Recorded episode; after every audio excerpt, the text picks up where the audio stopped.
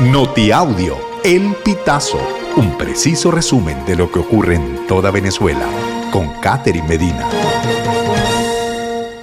Saludos estimados oyentes. A continuación hacemos un repaso informativo por las noticias más destacadas hasta este momento.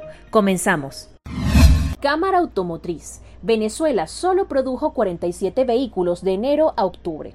La producción de vehículos en Venezuela se redujo en 24% de enero a octubre de este año respecto al mismo periodo de 2022, al pasar de 62 unidades a 47 según datos ofrecidos este viernes a la agencia de noticias EFE por la Cámara Automotriz.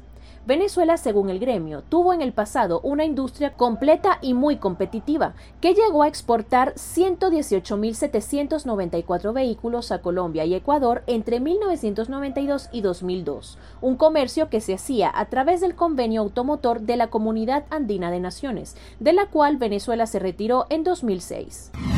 Sistema Patria paga bono especial El Esequibo es nuestro. La asignación de este beneficio se hará de manera directa y gradual a todos los que estén registrados en el sistema y tengan carnet de la patria. Recibirán, a modo de notificación, un mensaje de texto por el número corto 3532. El monto asignado a los beneficiados es de 160 bolívares, lo que equivale a 4.5 dólares según la cotización vigente para la fecha del Banco Central de Venezuela. Jóvenes buscan concientizar sobre la corrupción en Venezuela con tres proyectos.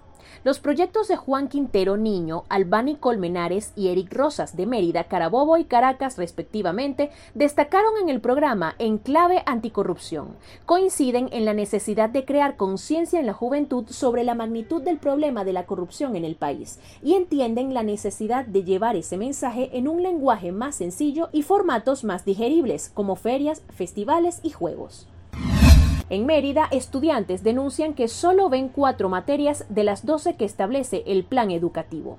El lunes 6 de noviembre, estudiantes del Liceo Arquitecto Claudio Corredor Müller en el Vigía, municipio Alberto Adriani, protestaron por la falta de profesores. Con megáfono en mano se concentraron en el patio central de la sede y se negaron a ingresar a las aulas hasta que el Ministerio de Educación, la zona educativa y la Gobernación de Mérida respondieran al problema.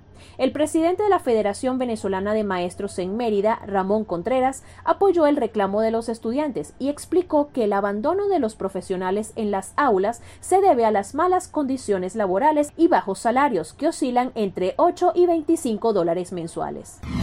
Este miércoles, Venezuela responde a Guyana sobre petición de eliminar referéndum consultivo. La audiencia se desarrolla en dos partes. Este martes 14 fue citada la delegación de Guyana y este miércoles 15 de noviembre fue el turno de la defensa venezolana. Estaba previsto que la audiencia se desarrollara a las 5 de la mañana hora de Venezuela, según detalló al pitazo el asesor de la Comisión Presidencial para la Defensa de la Guayana Esequiba y la Soberanía Territorial, Abraham Gómez. Estimados oyentes, este ha sido el panorama informativo hasta esta hora. Narró para ustedes Catherine Medina. Estas informaciones puedes ampliarlas en nuestra página web, elpitazo.net. También recibimos tus denuncias vía SMS o WhatsApp a través del 0414-230-2934.